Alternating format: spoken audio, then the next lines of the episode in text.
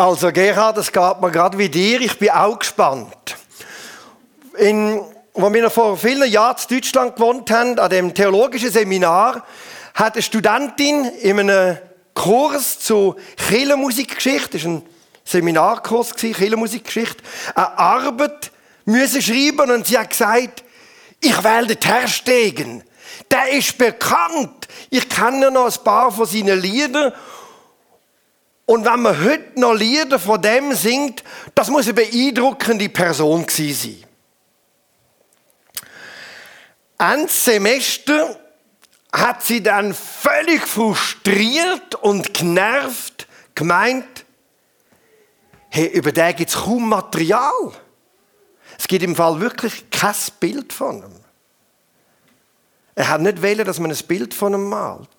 Sie hat gefunden, ein Teil von seinen Gedichten und Liedern, na ja, die sind recht altmodisch und ein bisschen süßlich. So Ausgangsbarock. Fast schon ein bisschen banal. Und sie hat gefragt, warum? Warum ist der um Himmels Gottes Willen so berühmt? Warum hat der derartige Spuren hinterlassen? Sie ist fast verzweifelt und ehrlich gesagt, sie hat Heidi geheißen, die Studentin. Ich verstehe sie. Hey, als ich an dieser Predigt geschafft habe, habe ich mich gefragt, warum haben wir den aufgenommen? In die Reihe. Einfach, weil er ein Worshipper ist, so euer Ehr, und weil er als der Heilige im Protestantismus gilt. Wahrscheinlich drum. Ich habe angefangen über ihn zu lesen und ich habe mir angefangen, angefangen einen Liedtext zu lesen von dem Gedicht und dachte, oh. Und dann äh, bin ich noch ein bisschen beruhigt gewesen, als ich von einem Kirchenhistoriker gelesen habe, ja, es ist recht vieles recht durchschnittlich gewesen, was er dichtet hat. Und dann in seinem Leben gibt es auch nichts Aufregendes. Sorry. Aber warum hinterlässt so ein Mensch so Spuren? Also der hat kein krasses Leben gehabt. 20 Kilometer, oder? Ist sein Radius. Nein, er ist schon noch zwischendrin grösser gewesen. Der hat keine spektakuläre Bekehrung gehabt. Ich kann euch keine verrückte Story erzählen, wie vom Wilberforce, der die Sklaverei abgeschaffen hat, oder vom Bonhoeffer, der sich dem Nazitum entgegengestellt hat. Sorry. Da ist nichts. Wisst ihr, es ist einfach undramatisch. Er hat ja von sich selber gesagt, sein größter Wunsch sei immer, im Garten Gottes zu bleiben. Das fasst sein Leben zusammen. Ja, es ist eben wirklich noch schön. Abgesehen davon, das Paradies wäre kein schlechter Ort. Es ist undramatisch und damit hat sich's. Und doch hat er unglaubliche Spuren hinterlassen. Unglaubliche Spuren. Irgendwann bin ich so verzweifelt in dieser Predigtvorbereitung, dass ich wirklich kapituliert habe. Und gesagt, okay, jetzt legen wir alles auf die Seite. Gott, was sagst du mir durch den? Was sagst du mir? Was ist deine Botschaft durch so etwas Gewöhnliches in mir Leben? Und die Antwort auf die Frage ist so banal und so verblüffend, wie es nur sein kann. Eben wie am Terstegen sein Leben. Gewöhnlich und verblüffend zugleich. Ich hätte es ja müssen wissen. Es ist keine neue, großartige Erkenntnis. Aber die Botschaft von Gott an mich, und ich hoffe durch das an uns alle auch ein bisschen, hat im Terstegen, und das ist ja noch die Ironie der Geschichte, ein Gesicht bekommen. Ausgerechnet in dem Mann, wo wir nicht ganz genau wissen, wie sein Gesicht ausgesehen hat. Es hat für mich ein Gesicht bekommen. Es ist eine zweifache Antwort, wo Gott uns vielleicht, was mir gesagt hat und uns allen. Und das Erste ist, Gottes Gegenwart im Leben macht den Unterschied aus zwischen gewöhnlich und heilig. Wisst ihr, am Terstegen, sein Leben ist nicht im Gegensatz zu anderen Leben außergewöhnlich gewesen, sondern heilig. Ich hätte es ja müssen wissen.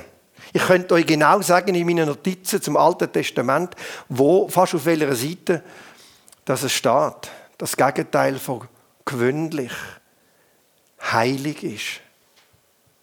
Und ich habe es nicht mehr gesehen. Heiligkeit, die Heiligkeit hängt mit seiner großen Sehnsucht nach der Gegenwart Gottes in seinem Leben aus. Wir haben es gesungen. Gott ist gegenwärtig. Lasset uns anbeten und in Ehrfurcht vor ihn treten. Gott ist in der Mitte. Alles in uns schweige und sich innigst vor ihm beuge. Wer ihn kennt, wer ihn nennt, schlagt die Augen nieder, kommt, ergebt euch wieder. Die Liedstrophe fasst alles zusammen, um was es im Terstegen im Leben gegangen ist. Gegenwart Gottes als der Mittelpunkt von seinem Leben. Die macht den Unterschied aus, ob das Leben einfach gewöhnlich oder eben heilig ist. Das ist der einzige Unterschied, was darauf ankommt. Und selbst wenn beim Terstegen die Reaktion auf die Gegenwart von Gottes, von Gott, ist aber ihm vor allem ehrfurchtsvoll schwiegen war, dann wird auch ein Leben von den leisen Tönen nicht einfach gewöhnlich, sondern heilig. Heilig. Es hört auf, gewöhnlich zu sein. Jedes Leben, wo Gott in der Mitte ist, hört auf, gewöhnlich zu sein. Ohne, dass es muss außergewöhnlich sein, ohne, dass es muss krass sein, ohne, dass es muss spektakulär sein. Es wird einfach heilig. Und um nichts anderes ist es im Gange. Wir sind all die Geschichten aus der Bibel in den Sinn gekommen, wenn Menschen dem heiligen Gott begegnet sind. In den meisten Fällen war die Reaktion immer die gleiche. Sie sind verstummt, verschrocken, still gewesen. Verstummt in der Gegenwart von Gott, wie der Herrstegen. Und der, bei ihm sind das fast fünf Jahre gewesen. Fünf Jahre hat er fast schwiegend zurückgezogen gelebt. Kaum ein Mensch gesehen. Er hat übrigens gesagt und ist der Überzeugung gewesen, dass man diejenigen, wo Gott im Herzen tragen, an ihrem Schweigen erkenne. Das ist dann noch etwas. Ich wage mir gar nicht vorstellen, was der Terstegen heute von all den christlichen YouTuber, Instagrammer, TikToker und aussterbenden Facebooker würde sagen. Wo ihre Gottesbegegnungen möglichst krass erzählen und im digitalen Netz postet. Ich glaube, der würde sich an den Kopf langen und würde uns zurufen, wenn wir in der Gegenwart von Gott sind, verstummen wir als erstes und werfen uns in Ehrfurcht vor ihm nieder. Und wir würden denken, was hat denn der, also ich habe es gedacht, ich würde denken, was hat denn der euch schon zu sagen? Seine Story ist nicht krass, seine Liedtexte durchschnittlich bis süßlich und gewöhnlich, fast ein bisschen kitschig und altmodisch, bestimmt nicht cool und hipster. Der hat keine grossartigen Gebetserhörungen, es hat keine Bekehrungswellen um ihn herum gegeben. Nicht. Nicht. Und er würde wieder sagen, mach doch nicht. Ich muss weder krass noch cool noch angesagt sein. Und ob mein Leben wichtig ist, ist unwichtig. Wichtig ist, ist ob Gott gegenwärtig ist. Ende der Durchsage. Mein Leben kann 0815 sein. Aber es hört auf 0815 sein, wenn Gott gegenwärtig ist. Aber nicht, dass ich dann ein Abenteuerleben habe, sondern dass es heilig wird. Und um mehr geht es ihm nicht. Das ist alles. Da mag das Leben noch so gewöhnlich daherkommen, es ist eben heilig. Je länger ich mich auf das eingeladen habe, desto mehr hat es mir geholfen. Desto mehr hat es mir unglaublich viel geholfen. Wisst ihr,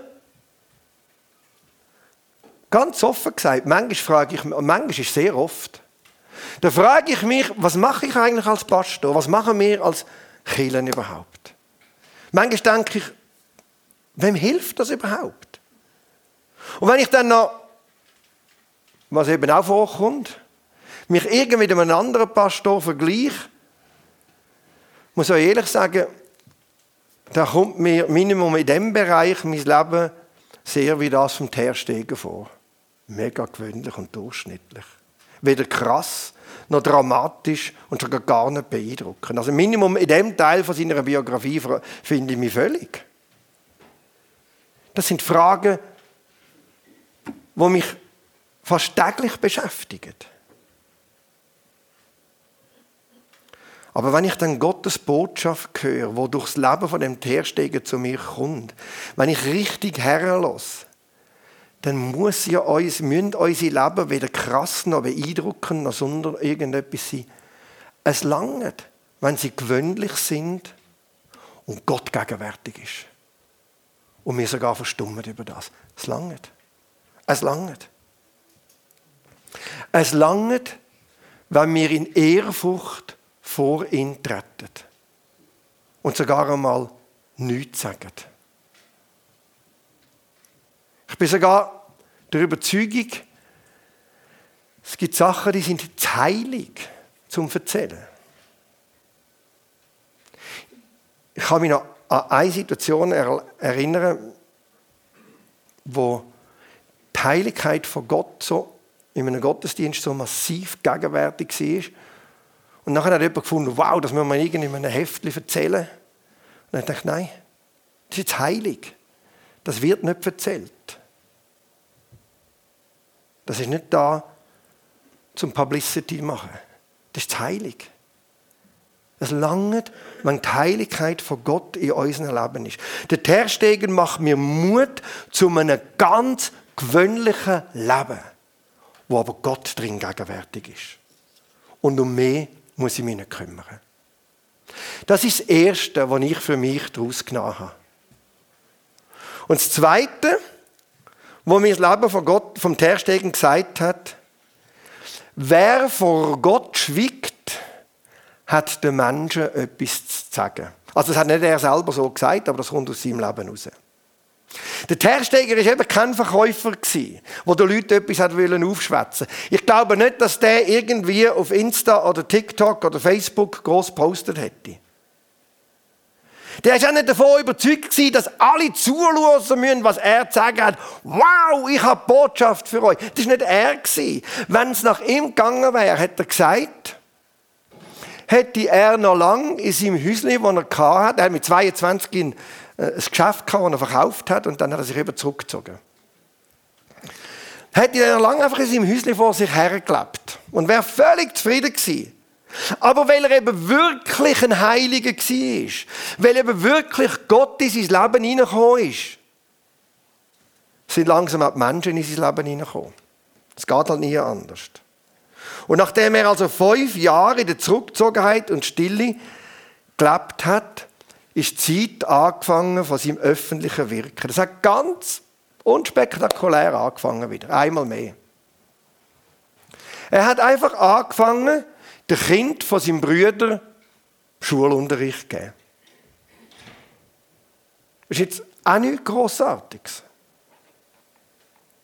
Und dann hat es einen Mann in der Stadt, wo wohl ein bisschen Begleitung gebraucht hat. Und dann hat er sich der bei sich wohnen Und so hat es angefangen. Ganz langsam, fast unmerklich. Und immer mehr Menschen sind gekommen und haben ihn um Rat gefragt. Oder haben zugelassen, wenn er angefangen hat, das gibt es ja gar nicht mehr, Bibelstunden haben. Und den Menschen von der Bibel und von Gott erzählt hat, wir haben das nicht gemacht.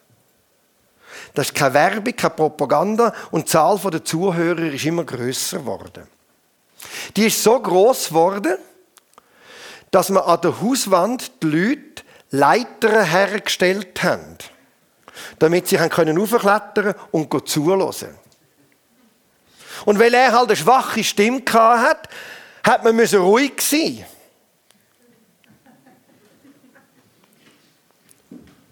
Dass man ihn überhaupt hört. Und es war totenstill. Und anfangen, die Leute haben ihn angefangen, auch für Seelsorge aufzusuchen.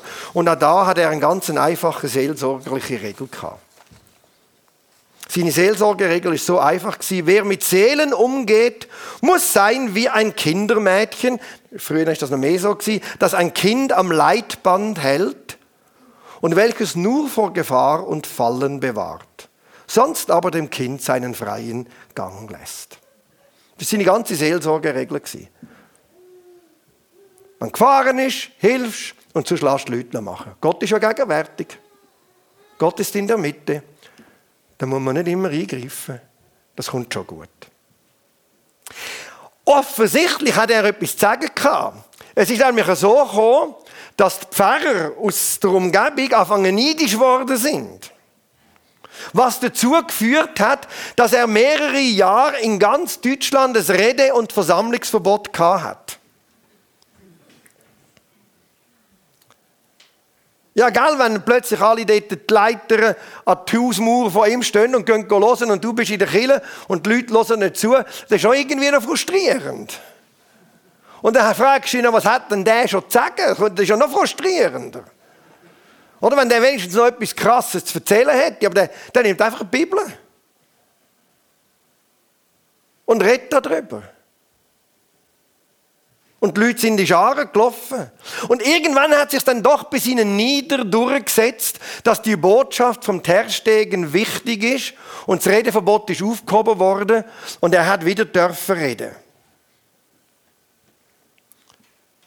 Und nochmal, seine, seine Botschaft blutet ganz schlicht und ganz einfach. Gott ist gegenwärtig Lasset uns anbeten und in Ehrfurcht vor ihn treten. Gott ist in der Mitte. Und jetzt schwiegen wir. Und alles werft sich vor ihm nieder. Das war seine ganze Botschaft. Er hat nicht gesagt, ihr müsst Gott in die Mitte kommen ihr müsst ihn zum Zentrum machen, sondern er hat einfach gesagt, so ist es. Gott ist in der Mitte. Gott ist gegenwärtig. Wir müssen gar nicht groß irgend geistliche Kampfführung machen und Kapriolen und Purzelbäume, dass er kommt. Gott ist gegenwärtig. Also beten wir an. So einfach ist seine Botschaft. Und das wollen wir jetzt genau machen. Er hat auch noch gesagt, beten heißt Gott anschauen und uns von Gott ansehen lassen. Das ist eine unglaublich schöne Definition von Gebet. Gott anschauen und uns von Gott ansehen lassen. Das ist alles. Das ist nicht spektakulär, das ist nicht krass, das ist heilig. Und darum nicht gewöhnlich. Wir werden jetzt ein weiteres Lied von ihm singen. Die ältere Generation wird es kennen. Und ich lade euch ein, in dieser Zeit der Anbetung, wenn ihr wollt, ihr könnt dafür, ihr könnt das Kreuz, ihr könnt zu dem Kreuz kommen, müssen wir einfach ein bisschen gut Abstand haben, wenn wir die Maske haben, geht das sowieso. Ihr könnt Gott anschauen und euch von ihm anschauen. Ihr könnt das vom Platz aus machen, aber ihr könnt gern kommen. Können wir gern kommen. Das während allen Lieder machen, wo wir singen, dann gibt es keinen Auflauf. Und einfach, wer das Bedürfnis hat, darf vor dem Kreuz herknündeln. Gott ist gegenwärtig. Lasset uns anbeten.